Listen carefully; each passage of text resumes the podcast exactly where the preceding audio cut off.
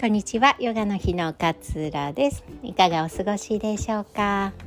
えー、今日は人の意見は自分の鏡というお話をしたいなというふうに思います。あの何かを決めるときにあなたは自分で決めるタイプですか？それともこう人にいろいろと意見を聞くタイプですか？まあいろいろなね場面とか物事のによって違うかなというふうに思うんですけれども私はね結構今までは自分で決めてしまうタイプだったんです人の話をあまり聞かない もう自分でもう決めたらもうそれっていう風にやるみたいなタイプだったんですよね。で最近はね結構人の話を聞くのって大切だなってなんか改めて思うようになってあの素直なね気持ちで人にいろいろとこう聞いてで最後は自分で決めますけれどもいろいろと聞くようにするようにしています。でいろいろね、あの聞いてしまうと逆に決められないっていう方もいらっしゃるかなというふうに思うんです。あの人はこれがいいって言ったのにこの人はあれがいいって言ってなんかもっと年上の人に聞いたら全然違うこと言われたみたいなえ結局どれなの？みたいなのでなんかこう迷っちゃう。でこの迷っちゃうっていうのがなんか自分に軸がないから迷っちゃうんじゃないのかなみたいな感じでせっかく人の意見をいろいろと聞いたのになんか自信がない私に気づいて 結局決められないみたいなこともあるんじゃないのかなっていうふうに思うんですね。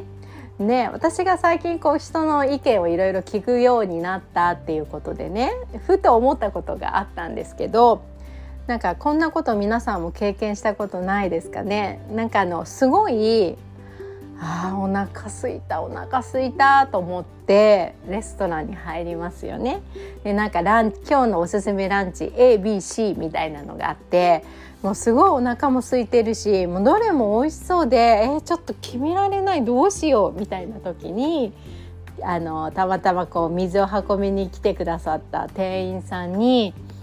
今日の ABC の中で一番のおすすめって何ですか?」って聞いた時にね。例えば店員さんが「あ今日の一番人気は B ですかね。なんか新鮮な野菜も入ってるのでとても美味しくいただけると思いますよ」みたいな風に言われた。その時に「ああなるほど。B なんですねおすすめ」そうかそうか。うーん。ごめんなさい。やっぱ A にします。みたいな。ことってありませんか？私何回かあるんですけれども。これってねあの自分の軸がないとかじゃなくて店員さんが B がおすすめですよって言ってくれたことであそうかこういう理由でおすすめなんだ。あじゃあ自分は B ではないかな今日はっていう感じで。その人が言ってくれたことに反映してあ自分はごめんなさい B じゃなかったな今の気分 B じゃなかったってことが分かった整理がついたっていうような感覚なのかなっていうふうに思うんですよね。なので私は人に話を聞くときに話を聞いた結果自分はそれについてどう思ったのかっていうその部分を大切にします。なんで誰かにこう悩み事があってね相談して、えー、こうこうこうすればいいんじゃないって言われた時にあー確かにその通りすごい腑に落ちたかもってなったらばその人の意見が良かったなって言って最終的には自分でじゃあその人が言ってくれたことをやってみようかなって自分で決めます。で逆にこういうことあるんだけどどうかなって。じゃあこういうことしてみたらどうじゃない？どう？っていうふうに誰かから助言を受けた時にそれを受け止めてあそっかこういう意見もあるんだな。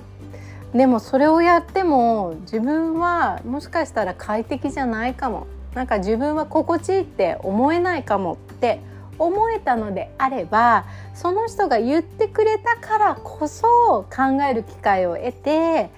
えー、これはちょっと違うな。自分が快適だって思えないかもしれないな。そっか私の判断基準ってこういうところにあるんだなっていうふうに受け止めます。そうだから迷わされない。最後は自分で決めようっていうふうに決めておくといろいろな意見を聞いた結果自分はその意見についてどんな風な気持ちでいるのかどんな風にそれが快適だな？それはややっぱり不快だな？あそれは私にとって心地いいかもしれない。そんな感じで人の意見を自分の心に反映させて、えー、自分自身の理解を深めていく。っていうことができるんじゃないのかな？っていうふうに思うんです。なんか鵜呑みにはしません。いろんな人の意見を聞いても鵜呑みにはしない。っていうのが大切でさらにもっと大切なのは自分で最後は決めるっていうことだと思います。でいろいろ聞いてどう思ったかなとこうやって探りながらね考えながらしてそれでもよくわからないそれでも決まらないっていう時は決めなくていいぐらいに思っていいんじゃないのかなと思うんです。今は決める時じゃなくってまた時間が経ったらふとあそういえばあの時のあの人が言ってたこともしかしたら今の状況にちょっと似ているかもしれないな少し前に踏み出してみようかななんていう時がきっとやってくるので慌てて決めないってことも一つの方法かななんていうふうに思っていたりします。で自分一人でね独断で決めちゃうとまあ楽は楽かもしれないんですけれどもね誰に何も言われないから。でもやっぱり自分が気づけてないことっていうのが絶対あると思うんですよね。鏡ではじ見て初めてあここに青のりついてたとか わかるじゃないですか。歯に青のり挟まってたとかあここにシミがあったんだとかあ髪の毛後ろ寝癖ついてんじゃんとかねあると思うんですよだから人とこう意見を交わしてその意見を鏡のように反映させて初めてあこういう考え方もあるんだこういう気づきもあるんだってことが気づけるんじゃないのかなっていうふうに私自身は思っていたりします。なのでその人が言ったことを反映させて自分自身がどれについてどういうふうに思ったかどういうふうに考えることができたかそしてどうそれを選択することによって正しい正しくないよりも自分が快適に思えるか不快に思えるかそんなことを確認しながら進めていくと最後自分で決断したことに自信が持てるようになってくるんじゃないのかななんていうふうに思っております。え今日はね、えー、相手の意見は自分の鏡というお話をさせていただきました。え9月30日の、えー、ジャーナリングとウェルビーマインドフルネスの体験館こちら無料でやってます。あとね残り数名の枠だったと思います。3名？4名ぐらいだったと思うので是非興味があるなあるよっていう方はね、えー、詳細をチェックしていただけたら嬉しいです。ヨガの日のホームページにも載ってますし